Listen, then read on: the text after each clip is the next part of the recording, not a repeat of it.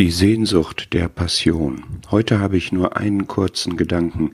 Die Leiden des Herrn sind von Sehnsucht getragen, einer leidenschaftlichen, leidensbereiten Sehnsucht nach Gemeinschaft mit denen, die er liebte. Der Herr sagte das ausdrücklich, als er das letzte Passa mit seinen Jüngern aß. Mit Sehnsucht habe ich mich gesehnt, dieses Passa mit euch zu essen, ehe ich leide. Wie bewegend, wie rührend ist es, dass er Sehnsucht hatte nach diesem Mahl der Gemeinschaft mit seinen Jüngern ehe ich leide. Gerade davon war das Passa ja ein Bild. Er selbst war das Passalam. Sehnsucht, wir feiern heute das Abendmahl, das Gedächtnismahl zur Erinnerung an seinen Tod, damit in dieser Welt, in die er gekommen war als Erretter, aber die ihn verstieß und tötete, an ihn gedacht wird aus Liebe und ebenfalls mit Sehnsucht, denn wir tun es, bis er kommt, und danach sehnen wir uns.